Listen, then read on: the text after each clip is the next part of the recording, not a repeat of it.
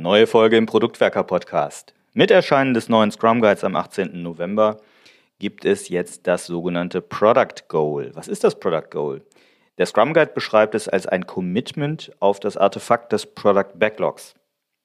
Heute wollen wir uns in der Folge mal etwas detaillierter damit beschäftigen, was denn dieses neue Product Goal für den Product Owner bedeutet, inwiefern es vielleicht auch einen Unterschied zur Produktvision macht und wie es sich vom Sprint Goal abgrenzt. Dazu haben sich Olli und Dominik ausführlich unterhalten und ich wünsche euch jetzt viel Spaß bei dieser Folge.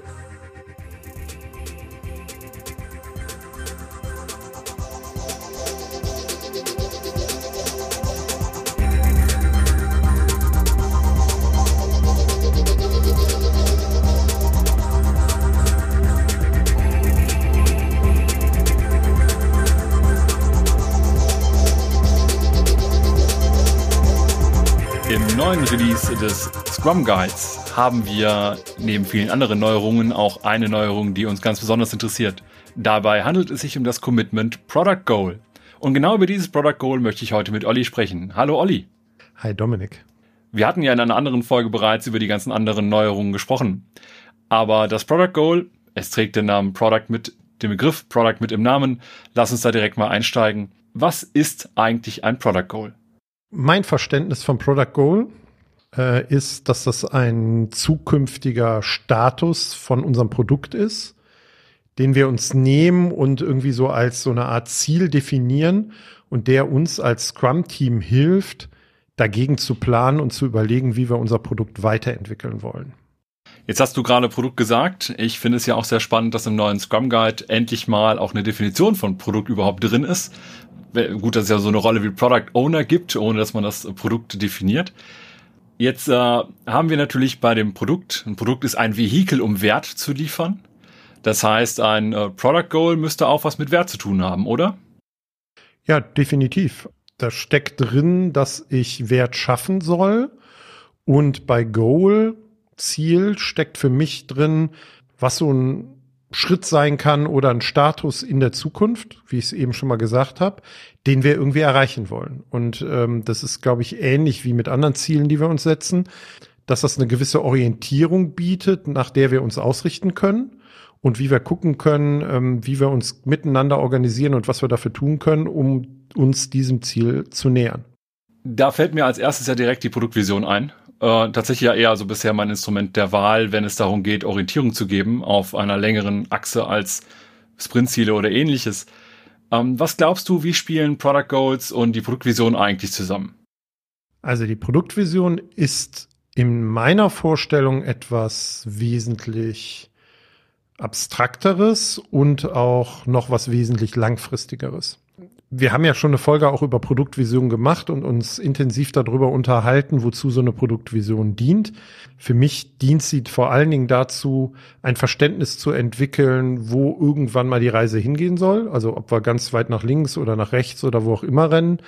Die soll die Beteiligten an dieser Produktentwicklung motivieren und eine bestimmte Art Orientierung geben. Deswegen reden auch einige ähm, von so einem Nordstern, den wir irgendwie definieren. Aber für mich ist auch eine Produktvision etwas, was per se erstmal nicht wirklich erreichbar scheint. Ne? Also irgendwas, was auch sehr, sehr weit weg und sehr, ähm, nicht sehr unkonkret, aber schon irgendwie unkonkreter ist. Ich sehe das Product Goal ähm, wesentlich konkreter und in einem wesentlich kürzeren Zeithorizont. Und damit unterscheidet es sich von, für mich halt von dieser Produktvision, weil es halt eher eine kurzfristigere Orientierung und Ausrichtung bietet und anders als die Produktvision messbarer ist oder äh, nachvollziehbarer ist, ob wir dieses Ziel tatsächlich erreicht haben. Lass uns auch gleich nachher mal drüber sprechen, wie wir eigentlich äh, so ein Product Goal messen. Ähm, bevor wir damit aber anfangen, Jetzt hast du gesagt, äh, das ist so sozusagen etwas konkreter als eine Produktvision. Und das kann ich auch soweit nachvollziehen. Klar, die Produktvision, die vielleicht auch niemals erreicht werden kann, aber die zumindest auch motiviert.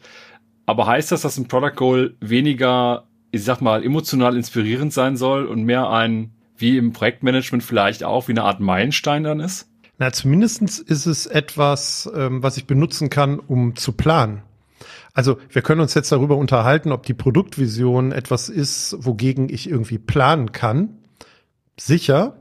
Aber ähm, ich würde die Behauptung aufstellen, dass so ein äh, Product Goal, so wie es gemeint ist im neuen Scrum Guide, wesentlich konkretere, taktischere, operativere Planung für das gesamte Scrum-Team zulässt, ähm, weil es schon klarer definiert, wo wir irgendwann hinwollen und dass wir auch diesen, diesen Status, den wir da anstreben, irgendwie versuchen zu erreichen. Oder wir stellen fest auf dem Weg, dass er keinen Sinn ergibt und dass wir ihn nicht erreichen können.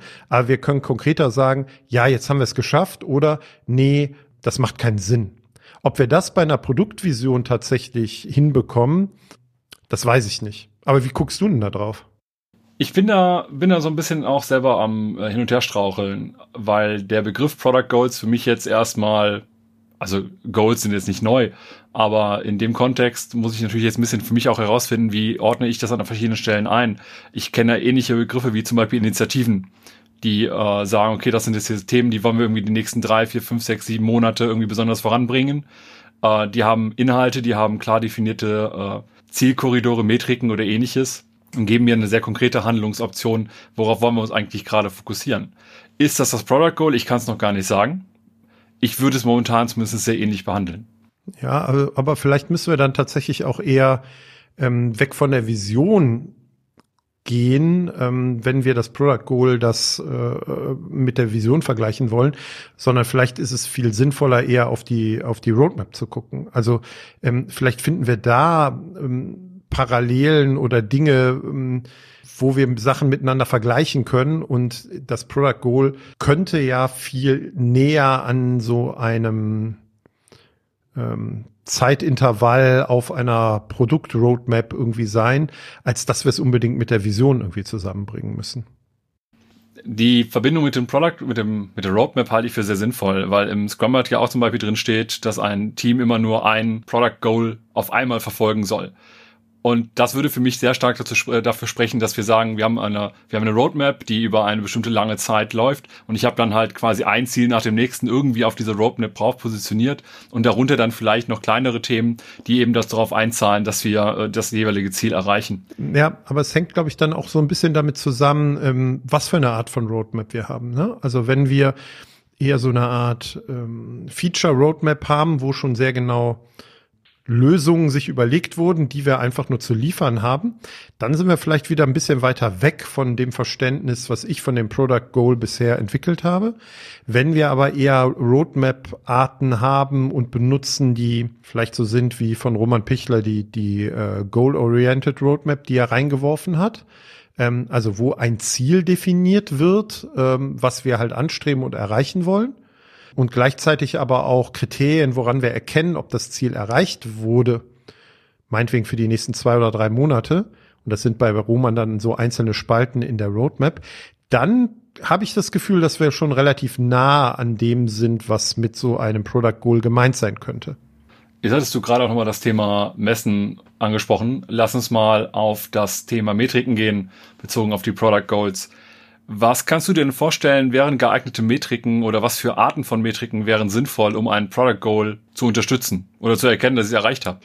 Ja, also, also ich glaube, wir sind dann schnell wieder in so ein bisschen in der Diskussion zwischen äh, Outcome und Output-Metriken. Ne? Also auch darüber haben wir ja schon in der einen oder anderen Folge mal ähm, diskutiert. Ich kann mir nicht vorstellen, dass ich irgendeine Metrik ähm, formuliere oder auch irgendwas messen will, was heißt, liefer die obersten 28 Items des Product Backlogs oder so.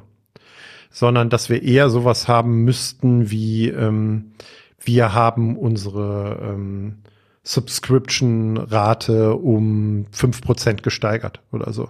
Ne? Also keine Ahnung, ne? Also irgendwie sowas, was auch mit einem direkten Wert verbunden ist. Und ähm, du hast ja auch eben die ähm, Definition von Produkt im Scrum Guide äh, nochmal zitiert, ne, als Vehikel, um äh, Wert zu liefern. Also muss es auch irgendwas sein, was mit Wert verbunden ist, also die Metrik.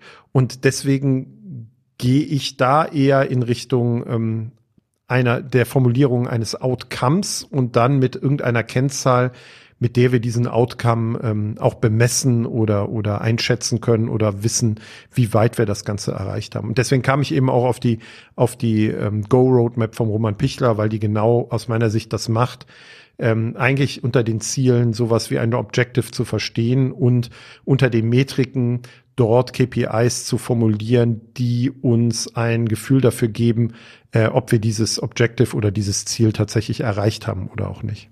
Ich glaube, was hier am meisten hilft, ist, wenn man da erstmal sehr lösungsoffen rangeht du hattest gerade gesagt, mit den die nächsten X-Stories müssen dann umgesetzt sein. Das ist natürlich sehr fix und starr. Ich glaube, dann es schon sinnvoll ist, dass man dann zum Beispiel sagt, wir wollen, keine Ahnung, die Kundenzufriedenheit äh, um X Prozent steigern oder auf folgenden Wert bringen. Oder wir wollen meinetwegen auch, wir wollen äh, zwei Millionen Euro Umsatz machen. Ja, aber so, dass das Produktteam beziehungsweise das Scrum-Team, wie es jetzt im Scrum Guide ja heißt, selber auch auswählen kann, was machen wir denn, um dieses Ziel zu erreichen. Ja, und ähm, da dieses Product Goal ja in unserer Vorstellung auch ein wenig ähm, längerfristig ähm, verstanden wird. Ne? Also es heißt auch, dass es ein Long-Term Objective ist für das Scrum-Team, was auch immer Long-Term dann irgendwie ist. Ne? Also auch das ist ja logischerweise nicht definiert und muss jedes Team selber rausfinden, was für sie halt ähm, nicht sehr kurzfristig auf der auf der einzelnen Sprint-Ebene, sondern eher ein bisschen längerfristig irgendwie sein soll. Der Vorteil ist, glaube ich, dass wenn man dort Outcome-Metriken nimmt und eine längere Zeit auf ein bestimmtes Product Goal hinarbeitet, dass man diese, diese Outcome-Metriken, wir sprechen ja auch immer von Leading und Lagging Targets, ja häufig erst feststellt, dass man bestimmte Ziele erreicht hat, ähm, wenn eine gewisse Zeit äh, verstrichen ist. Also dass sie so ein, als Nachzügler irgendwie hinten dran kommen. Man sieht es nicht sofort. Und ich glaube, das macht vor allen Dingen bei so ähm, längerfristigen Zielen halt viel mehr Sinn. Ne? Also sehe ich da eher Objectives, äh, ähm, Outcome-Ziele, ähm, die halt ähm, dann auch sichtbarer, messbarer und bewertbarer werden.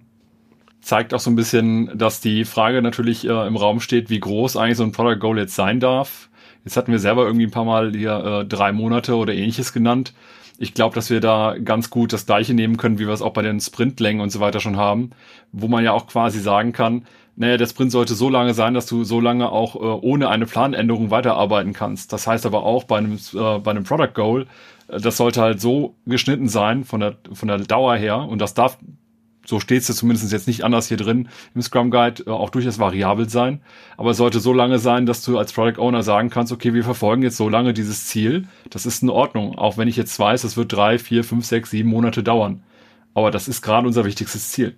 Ja, definitiv. Und äh, ich glaube, wenn du in einer Umgebung unterwegs bist, wo du weniger Unsicherheit einfach hast und vielleicht dich entschieden hast, in deinem Scrum-Team mit äh, vier Wochen Sprints zu arbeiten. Ne? Kann ja durchaus sinnvoll sein, ne? weil, weil ich einfach nicht so ein hohes Risiko habe, wie du eben gesagt hast, äh, dass es eine Veränderung gibt und dass ich darauf reagieren muss, sondern wir sind viel ähm, stabiler unterwegs in dem, was wir so tun und wir wissen mittlerweile viel mehr. Dann wäre meine Interpretation von so einem Long-Term Objective auch durchaus zu sagen, ne, wir gucken jetzt nicht auf drei Monate, sondern vielleicht auf sechs Monate. Ne? Also ich habe die drei Monate immer bezogen auf zwei Wochen Sprints irgendwie angenommen. Also ich glaube, auch das hängt sehr stark von der Sprintlänge ab und das wiederum ja sehr stark davon, wie viel Sicherheit oder Unsicherheit habe ich und wie schnell muss ich auf äh, Veränderungen reagieren können. Was glaubst du denn? Jetzt habe ich gerade eben gesagt, äh, dass das Product Goal vielleicht auch unterschiedlich groß sein kann. Also ich meine, Sprintziel zum Beispiel, das hat natürlich durch eine definierte Länge des Sprints auch eigentlich eine definierte Größe, ne? egal was das auch heißt. Ne? Es sollte in einem Sprint erledigbar sein. Was hältst du davon, davon zu sprechen, das Product Goal auch flexibel lang zu haben oder bist du eher dafür, das immer versuchen gleich groß zu haben? Das kann ich dir noch gar nicht so beantworten. Also ich, ich kann ja mal versuchen, aus meiner Praxis oder Realität, wenn ich ähm, ähm, Scrum-Teams begleite oder Product Owner begleite, das einzuordnen. Also ich glaube, dass es sinnvoll sein kann, sich ein Drei-Monats-Ziel zu setzen. Ich habe aber dann in der Realität auch Teams gehabt, wo wir festgestellt haben, nach zwei Monaten haben wir dieses Ziel erreicht. Manchmal haben wir drei Monate auf so ein Ziel hingearbeitet und nach drei Monaten haben wir festgestellt, wenn wir jetzt noch einen Monat investieren würden, dann haben wir das Ziel so erreicht, wie wir es eigentlich wollen und es macht Sinn, den weiteren Monat zu investieren. Also es ist ja auch so formuliert, dass das ein, ein, ein, ein ein, einen Anhaltspunkt geben kann oder dazu dienen kann, das Product Goal, dass das Scrum-Team gegen dieses Ziel planen kann. Und ich bin jetzt nicht so der Freund davon, ähm, und deswegen definiert der Scrum Guide das höchstwahrscheinlich auch nicht, ähm, zu sagen, das muss jetzt drei Monatszyklus sein, sondern es ist halt eher eine Art Unterstützung, das uns hilft, den Fokus zu behalten und klar zu sein, das ist unser aktuelles Ziel und durch eine durch eine Art Timeboxing, meinetwegen von drei Monaten, haben wir dann die Chance, vorher oder danach zu, zu bewerten, lohnt es sich noch ähm, nach zwei Monaten den dritten Monat zu investieren oder reicht uns das schon aus? Deswegen muss es auch messbar sein. Ne? Also deswegen brauchen wir auch die Metriken, um zu wissen, haben wir jetzt schon 80 oder 90 Prozent des Wegs erreicht. Äh, aber für die nächsten 10 Prozent brauchen wir noch mal einen Monat. Oder andersrum zu sagen, ja, wir stehen aber nach drei Monaten erst bei 50 Prozent Zielerreichung. Aber wenn wir den vierten Monat investieren, obwohl wir nur drei hätten, dann hätten wir 90 Prozent oder so. Ne?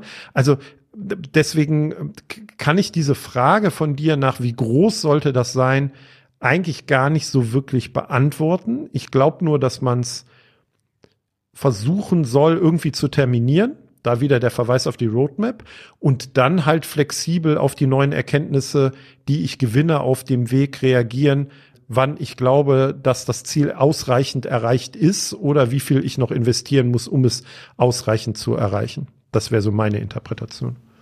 Im neuen Scrum Guide steht auch drin, dass das äh, Product Goal auch äh, explizit quasi Teil des äh, Sprint Reviews ist. Dass man sich eben da auch äh, darüber fragt, wie weit ist denn unser Fortschritt in Richtung dieses Produktziels, um einfach mal hier Deutsch und Englisch wild zu mischen. Ich glaube, das ist dann auch durchaus sinnvoll, da im Zweifelsfall als Team selber zu lernen, wie groß sollte so ein Produktziel eigentlich sein, weil ich glaube, das hängt vom Produkt, vom Produktumfeld und so weiter dann doch schon ziemlich ab. Ja, und spannend ist, weil du das Sprint Review meintest, wir haben ja auch ähm, immer schon vertreten hier in diesem Podcast, dass ein Product Owner im Sprint Review wirklich vom Großen ins Kleine kommen sollte. Also wenn er anfängt, irgendwie ähm, dieses Sprint Review in einen Kontext zu setzen. Also dass er durchaus auch immer wieder die Vision erwähnen sollte, also was unsere Produktvision ist, bis der letzte Stakeholder sagt, hör auf, Olli, ich kann es echt nicht mehr hören und es nachbeten kann, weil vielleicht ist dann erst der Zeitpunkt erreicht, wann ich es äh, äh, oft genug gesagt habe. Und eigentlich hilft mir in meiner Vorstellung das Product Goal jetzt auch, um nochmal den Stakeholdern und allen Beteiligten klarer zu machen, das ist aber das aktuelle Ziel, auf was wir hinarbeiten. Also größer als bezogen auf den Sprint. Das ist der Fokus, den wir jetzt setzen. Das ist das nächste, den nächsten Step, den nächsten Status unseres Produktes, den wir erreichen wollen. Und so wollen wir es irgendwie messen. Und damit setze ich natürlich nochmal mehr Kontext auch bezogen auf den aktuellen Sprint oder das, was wir uns gerade vorgenommen haben und kann viel besser ähm, bewerten oder einordnen, was denn jetzt vielleicht die letzten zwei Wochen in dem letzten Sprint dazu beigetragen haben, in diese Richtung zu gehen oder dann nach dem Sprint, je nachdem, was rauskam, zu überlegen, wie planen wir denn jetzt weiter oder wie gehen wir weiter vorwärts, um möglichst gut dieses, dieses Product Goal zu erreichen. Wo du schon Planen sagst und wir gerade auch über das Review gesprochen haben, woraus natürlich auch äh, gerne eine Veränderung des Backlogs, des Product Backlogs resultieren kann. Ich frage mich so ein bisschen, wie äh, Product Goal und Product Backlog eigentlich zusammenspielen. Also wie wirken die beiden zusammen? Wie wirken die aufeinander? Was ist da so deine Meinung? Also, ähm, meine Meinung ist, wenn wir ein Product Goal definiert haben, dann sollten die Items im Backlog definieren, was wir in Zukunft denn so tun wollen, um dieses Produktziel zu erreichen, um dieses Product Goal zu erreichen. Ja, also das ist so ein bisschen auch vergleichbar mit dem Sprintziel ne, oder meinem Verständnis des Sprintziels. Wir sollten uns überlegen, warum investieren wir den nächsten Sprint? Ne, was ist das Ziel, was wir erreichen wollen? Was ist das, was der Wert ist oder der Outcome? Und dann gucken wir uns an, welche ähm, Product Backlog Items wollen wir sinnvollerweise in diesen Sprint übernehmen und was brauchen wir und was müssen wir tun, damit ähm, wir auch tatsächlich dieses Sprintziel erfüllen können. Da können natürlich auch andere Items reingezogen werden. Das haben wir auch schon häufiger diskutiert, ne, ob da irgendwelche Bugs sind oder irgendwelche ähm, Items oder Anforderungen, die gar nichts irgendwie mit dem Sprintziel zu tun haben. Aber es gibt zumindestens eine Klarheit, losgelöst von dieser, äh, von diesem Sprint Backlog Items, ähm, was der eigentliche Sinn und Zweck und das Ziel dieses, äh, dieses Sprints ist. Und ähnlich sehe ich das mit dem Product Goal halt auch. Ich habe ein übergeordnetes Ziel und die Product Backlog Items, die ich dann in meinem Backlog habe, müssen sich auf dieses Sprintziel irgendwie ausrichten oder damit zu tun haben oder entstehen auf Basis dieses Sprintziels, was ich mir definiert habe und definieren damit auch aus meiner Sicht die Ordnung, die ich in meinem Backlog dann hinterher habe. Weil wenn das jetzt der Fokus ist und das Ziel, was ich mit meinem Produkt als nächstes Step erreichen will, dann muss ich das auch in der Art und Weise, wie mein Backlog strukturiert und geordnet ist, irgendwie wiederfinden. Ich habe da auch so ein bisschen drüber nachgedacht und ich glaube, es ist vor allem so, während ähm, die Produktvision ja sozusagen eine thematische Klammer eigentlich um das gesamte Product Backlog schließt und umfasst, habt ihr, teilt sich das wahrscheinlich auf in äh, eine Unterzahl von Product Goals, wo ich sagen kann, äh, also keine Ahnung, es ist ja auch eine lustige Streitfrage, wie viele äh, Items sollte ein Backlog haben, aber nehmen wir als Beispiel mal 100 Stück, dann könnten jetzt die ersten äh, 20 ein Goal haben, danach kommt das nächste Goal mit, keine Ahnung, vielleicht Nummer 20 und dann irgendwie der Rest mit dem dritten Goal, so als äh, reines Rechenbeispiel. Und äh, die Klammer, die dann äh, ein Goal umfasst, klammert sich eigentlich nochmal, also teilt sich nochmal auf in die Unterteile, wie du es gerade gesagt hast, mit dem Sprint-Goal, mit dem Sprint-Ziel. Und äh, innerhalb des Sprints hätte ich dann theoretisch, wenn wir jetzt zum Beispiel nach User Stories oder sowas arbeiten, die haben ja eigentlich auch immer kleine Ziele. Äh, also könnte ich sagen, mein kleinstes Ziel ist eine User Story. Die Ziele erreiche ich alle von einem Sprint, um das Sprintziel zu erreichen. Die Sprintziels um die große Klammer äh, Product Goal äh, erreiche ich, um mein Product Goal zu erreichen. Und alle meine Product Goals versuche ich zu erreichen, um die große Vision zu erreichen. So dass da eigentlich eine sehr klassische hierarchische äh, Clusterung von Zielen kommt. Ja, bin ich völlig dabei. Und eigentlich haben wir auch das immer versucht zu kommunizieren in vielen Trainings, auch wenn es noch nie so explizit im Scrum Guide so formuliert war, weil er ja schon sehr auf das Liefern eines Produktinkrementes fokussiert war. Und wir finden hier so das erste Mal Dinge, die in der Verantwortung auch vor allen Dingen des Product Owners liegen und die so ein bisschen darüber hinausgehen und sich auch mit Teilen von klassischem Produktmanagement und wie ich halt herangehe an die Produktentwicklung beschäftigen, ähm, was ich sehr begrüßenswert finde. Ähm, der Trick dabei ist, glaube ich, genau das, was du gerade gesagt hast, vom Großen ins Kleine zu kommen. Ähm, und das ist was, was vielen Product Owner, mit denen ich zusammengearbeitet habe, häufig sehr schwer gefallen ist. Ne? Also die haben auf ihr Backlog geguckt, auf ihre einzelnen Backlog-Items, haben dann irgendeine Art von Ordnung gehabt, auf was für einer äh, Entscheidungsbasis auch immer, haben dann Dinge in den Sprint geworfen, die aber vielleicht gar nicht diese Klammer hatten, die du gerade beschrieben hast taten sich dann wieder schwer damit, eigentlich ein Ziel für diesen Sprint zu formulieren, weil es vielleicht auch gar kein gemeinsames Ziel gab in dem Maße. Oder zu sagen, oder ich sehe Sprintziele von ähm, ähm, setze alle diese ähm, ähm, Sprint-Backlog-Items um, ne? aber das wäre für mich kein Sprintziel, ähm, weil es halt ein ganz klassisches Output-Ziel ist und einfach nur ein Lieferziel. Ähm, aber wenn ich vom Großen ins Kleine komme, also wenn ich mir die Vision angucke und dann halt versuche drüber nachzudenken, wie ich über einzelne Steps von Produktzielen zu einer klaren Sortierung und Aufbau meines Backlogs komme und daraus dann wieder kleinteiliger in zwei Wochen Sprintziele formuliere und dann dann die entsprechenden Backlog-Items nehme und die in den Sprint gehen, macht das Ganze total viel Sinn. Und lustiger Nebeneffekt aus meiner Sicht, ähm, ich glaube, dann ist Priorisierung gar nicht mehr so ein Thema und so schwierig. Ne? Weil ich halt äh, einen klaren Rahmen habe, wie ich da vorgehe. Und wenn ich dann erstmal auf der, auf der Product Backlog-Ebene bin, dann ergibt sich die Reihenfolge ähm, meiner Backlog-Items, würde ich behaupten, zu einem Großteil automatisch. Ne? Also wenn ich vom Großen ins Kleine komme. Ich darf halt nicht vom Kleinen ins Große wollen. Jetzt äh, ist das Product Goal ja eigentlich so gestrickt, dass wir immer nur eins gleichzeitig haben. Aber je mehr ich darüber nachdenke, desto mehr fange ich darüber an, äh, kritisch nachzudenken. Und zwar aus einem einfachen Grund. Ich habe momentan mehr das Gefühl, und das ist noch nicht sehr reflektiert, dass es eigentlich immer zwei Ziele gibt. Weil du hattest gerade zum Beispiel auch über das, äh, über äh, Bugs geredet. Ich kann mit einem Product Goal, ich kann natürlich sehr klar sagen, ich möchte jetzt etwas machen, um etwas Neues zu erreichen, einen neuen Nutzen transportieren zum Beispiel. Aber ich muss wahrscheinlich auch Sachen ab und zu mal machen, die dazu führen, dass das, was ich bisher getan habe, nicht wegfällt. Und das kann zum Beispiel auch so etwas sein wie, ich muss äh, etwas anpassen, damit mein bisheriger Nutzen, den ich bisher geliefert habe, auch weiterhin nutzbar ist. Das kann eine rechtliche Anpassung sein, das kann was Technisches sein, das kann im Zweifelsfall auch einfach ein Bug sein, der vielleicht auch gar nicht aus eigener Schuld äh, entsteht, sondern weil ein anderes System sich geändert hat, resultiert.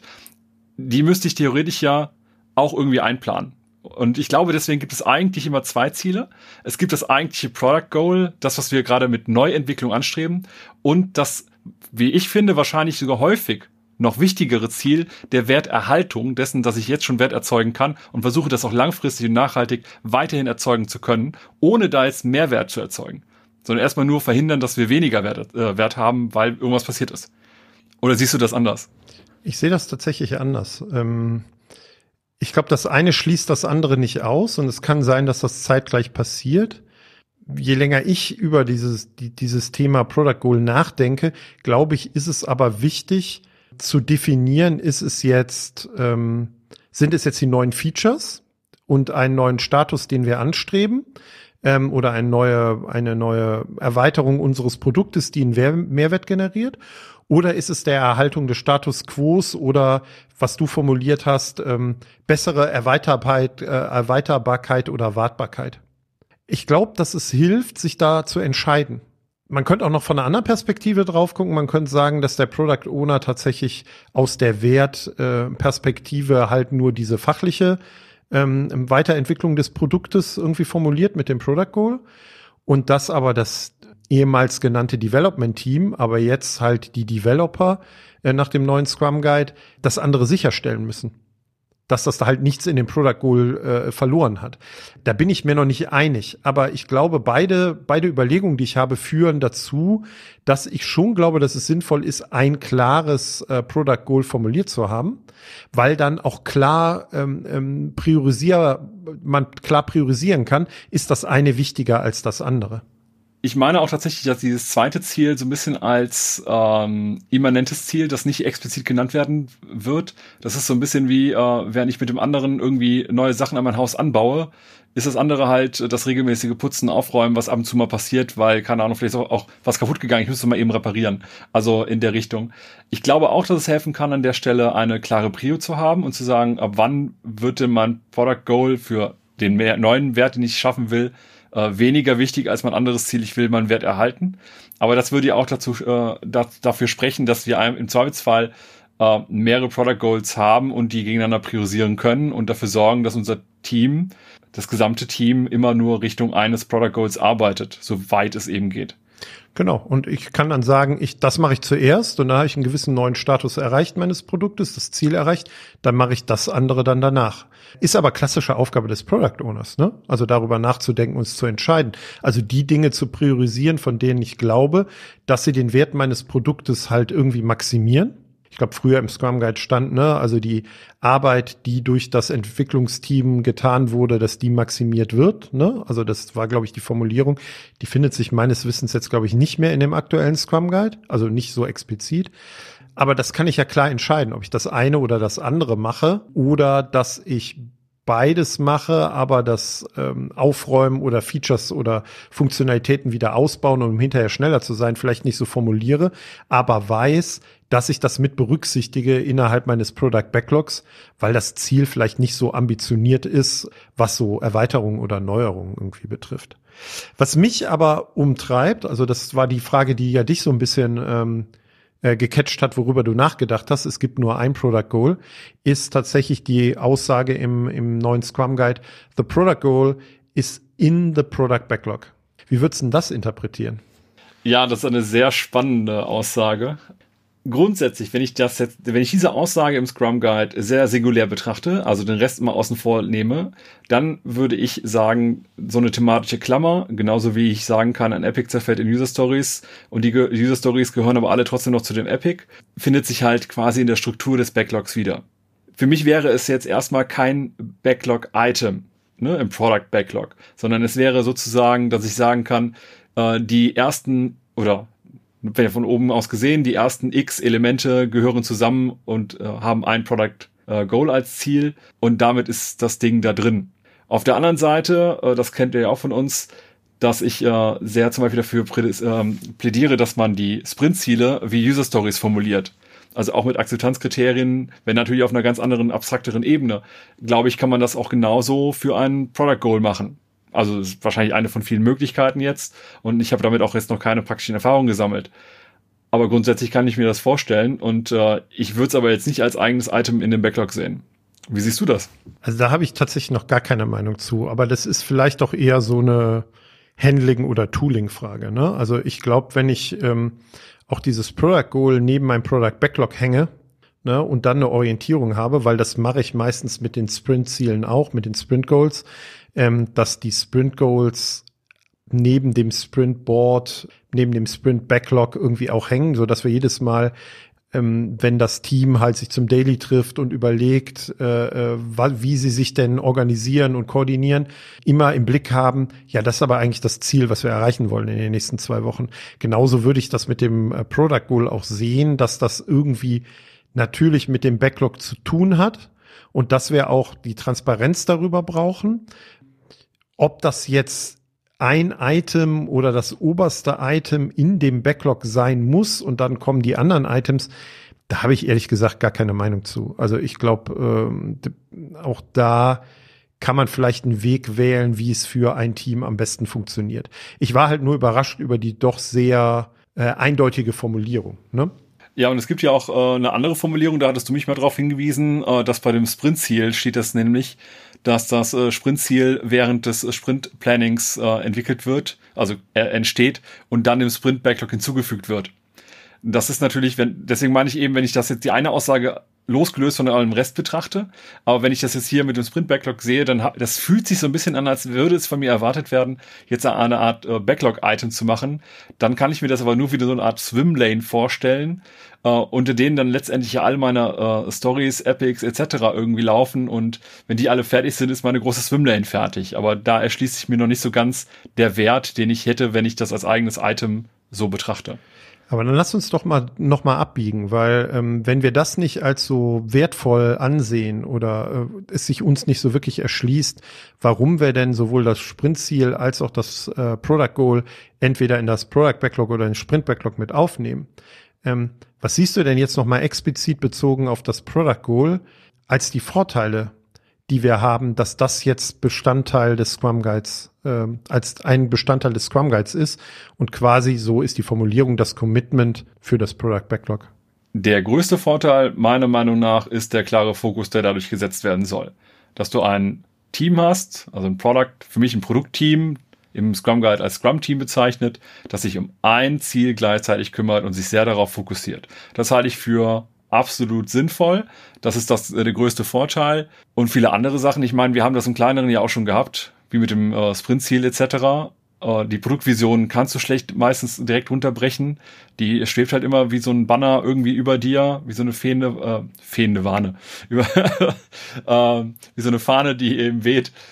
Und an der Stelle muss ich aber sagen, da hilft mir das Sprint Goal, äh, das äh, Product Goal schon so ein bisschen, indem ich halt sage, okay, das ist unser Ziel für die nächsten X Zeiteinheiten, Monate, Jahre, wie auch immer, aber zu sagen, das ist ein überschaubarer Zeitraum wir wollen das jetzt erreichen und darauf fokussieren wir alle unsere Kräfte und vermeiden dadurch eben auch sowas wie die Rüstkosten, wenn wir die ganze Zeit hin und her wechseln zwischen zwei, drei Themen.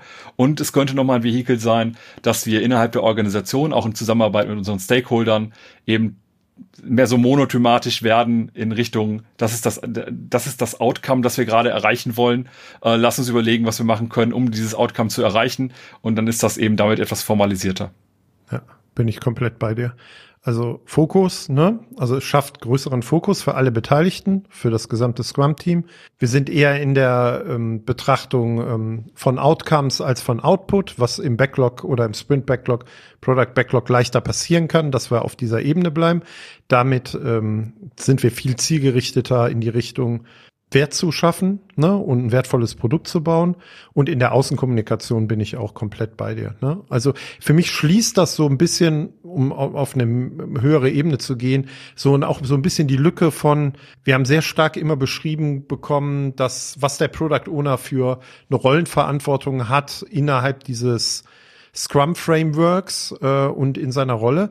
Aber es ist so ein bisschen hin zu der Realität, wie ein erfahrenerer Produktmanager an die, an, an die Entwicklung eines Produktes herangeht und das in der Rolle eines Product Owners mit dem Scrum Framework. Und das finde ich somit die größte Errungenschaft, dass da mehr äh, Sensibilität für hergestellt wird und auch ein PO ähm, oder eine, eine PO ähm, eine Chance hat, sich explizit am Scrum Guide auch auf solche Dinge zu beziehen und sie vielleicht auch einzufordern in der Organisation. Dann lass uns doch als äh, letzten Punkt für heute noch ganz kurz überlegen, was so die ersten Schritte wären, die wir als Product Owner machen sollten, um Product Goals jetzt einzusetzen. Hast du da schon dir Gedanken gemacht und Empfehlungen, die du aussprechen kannst? Nee, ganz ehrlich gesagt nicht. Ich sehe aber an der einen oder anderen Stelle, dass äh, Product Goal, äh, Templates, Canvases äh, in die Community reingeworfen werden. Ich habe die natürlich nicht alle gesehen, aber mein Gefühl ist, dass ähm, mir da der Aspekt ähm, Outcome Goal und Metriken häufig zu kurz kommt. Ne? Also das ist so mein Bauchgefühl von dem, was ich gesehen habe. Und für mich wäre das halt äh, eher der wichtigere Teil. Ne? Und deswegen ist so mein Gefühl, um an dieses Thema heranzugehen, eher zu sagen, ich guck mir sowas wie, wie Romans Go Product Roadmap an und nimm aber quasi eine Spalte, die da ist und würde die halt versuchen, mal zu nehmen, um sich, um mir der, um mich der an die Formulierung eines Product Goals irgendwie ranzutasten. Und ich glaube, dass ich das als PO vor allen Dingen auch mit meinen Stakeholder machen würde. Ne? Also, dass das stärker in Richtung des Businesses und die Fachabteilungen geht ähm, und in Richtung des Marktes als unbedingt nur ausschließlich in Richtung ähm, meines äh, Scrum-Teams. Ne? Also es hat, glaube ich, schon eine sehr starke eher nach außen blickende Perspektive. Wobei ich natürlich in der Formulierung und Abstimmung des äh, Product Goals, obwohl das nicht so explizit eingefordert ist im Scrum Guide, beim Sprint Goal ist es eingefordert, dass wir das gemeinsam machen, ähm, natürlich die Expertise und äh, die Erfahrung ähm, meines, äh, meines Scrum-Teams oder meiner Developer mit einbeziehen würde. Hast du eine Idee? Wie würdest du rangehen, wenn du dich das erste Mal so an das Thema Product Goal jetzt annähern würdest? Ja, es kommt ja so ein bisschen drauf an, wo ich eigentlich gerade schon stehe. Also was habe ich eigentlich an, an anderen Praktiken etc. Und ich glaube, wenn ich eine Roadmap habe, ist das der erste Punkt, wo ich nochmal drauf schauen würde, um zu schauen, habe ich nicht vielleicht sogar schon Product Goals in irgendeiner Art und Weise davor liegen, dann muss ich vielleicht gar nicht mehr so viel machen, aber ich kann es einfach mal explizit dann machen, wenn sie implizit schon da sind. Ich glaube, äh, dass wenn wir dann nochmal raufschauen und versuchen, diesen Shift hinzukriegen, wenn es noch nicht der Fall ist, Richtung Outcome orientiert, dass wir eben sagen, okay, lass uns dann eben im nächsten halben Jahr kümmern wir uns vor allem um die Nutzerzufriedenheit in den darauffolgenden halben Jahr oder wie auch immer, äh, kümmern wir uns vor allem um das Thema Revenue oder ähnliches und dann auch mit Metriken und so weiter, so dass wir dann auch immer überlegen können, auch kurzfristig ja überlegen können, was wollen wir jetzt anders machen. Das hat, glaube ich, schon die ersten guten Schritte, die man dann machen kann. Die Zusammenarbeit mit den Stakeholdern halte ich natürlich für auch, also die ist für mich, äh, da führt kein Weg drum rum. Ne? Also man weiß ja auch, ich mag sowas wie das Product Advisory Board, wo Leute halt zusammenkommen, wo ich meine äh, Stakeholder irgendwie eng halte. Dazu gehört für mich auch das ganze Team, dass wir darüber sprechen, was äh, wären die nächsten sinnvollen Ziele, dass ich das als Product Owner genauso auch vermitteln kann. Warum ist dieses Ziel jetzt wertvoll? Warum ist, bringt es auch den Wert, den unser Produkt jetzt liefern soll, äh, mehr in den Fokus oder ähnliches und dann zu sagen, okay, das, du hast eben auch immer geschrieben, ich hänge das zum Beispiel irgendwie aus und schreibe mein, mein Product Goal halt einfach auf, hänge das in den Teamraum oder auf Confluence oder wo auch immer man das irgendwie dokumentieren kann und dann kann ich sagen, bei allem, und das, da soll das Team mich zum Beispiel auch unterstützen, aber auch alle Stakeholder immer wieder zu, zu fragen, das, was wir gerade machen, wie, oft, wie zahlt das eigentlich darauf ein? Zahlt das überhaupt darauf ein? Oder machen wir hinterher auch viel zu viele Sachen, die gar nicht auf dieses Ziel einzahlen? Dann soll ich mal äh, spätestens in einer Retro sollte ich dann nochmal überlegen, was sollten wir anders machen. Schönes Schlusswort. Äh, ihr merkt, dass wir auch noch so ein bisschen hin und her überlegen, bezogen auf ähm, ähm, die Commitments, die eingeführt wurden äh, in dem neuen Scrum Guide und hier ja explizit auf das Product Goal. Ich glaube, das muss sich setzen oder wir brauchen Erfahrungen tatsächlich auch in der Praxis und gucken mal, was funktioniert in unserem Kontext, was nicht. Wollten euch aber durchaus an unserer ähm, Diskussion, die wir hier auch so intern führen, äh, mit diesem Podcast oder mit dieser Folge auch ein bisschen mehr teilhaben lassen. Wenn ihr da Erfahrungen habt oder wenn ihr andere Ideen habt, wenn ihr das ganz anders bewertet, dann freuen wir uns, äh, wenn ihr das kommentiert oder uns äh, eine E-Mail schreibt und wir da weiter miteinander diskutieren und auch voneinander lernen können.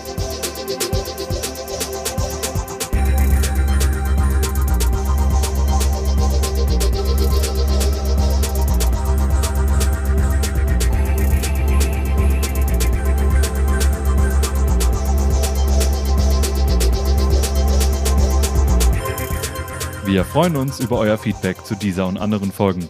Ihr findet uns im Netz unter produktwerker.de oder bei Twitter unter dem Namen Produktwerker.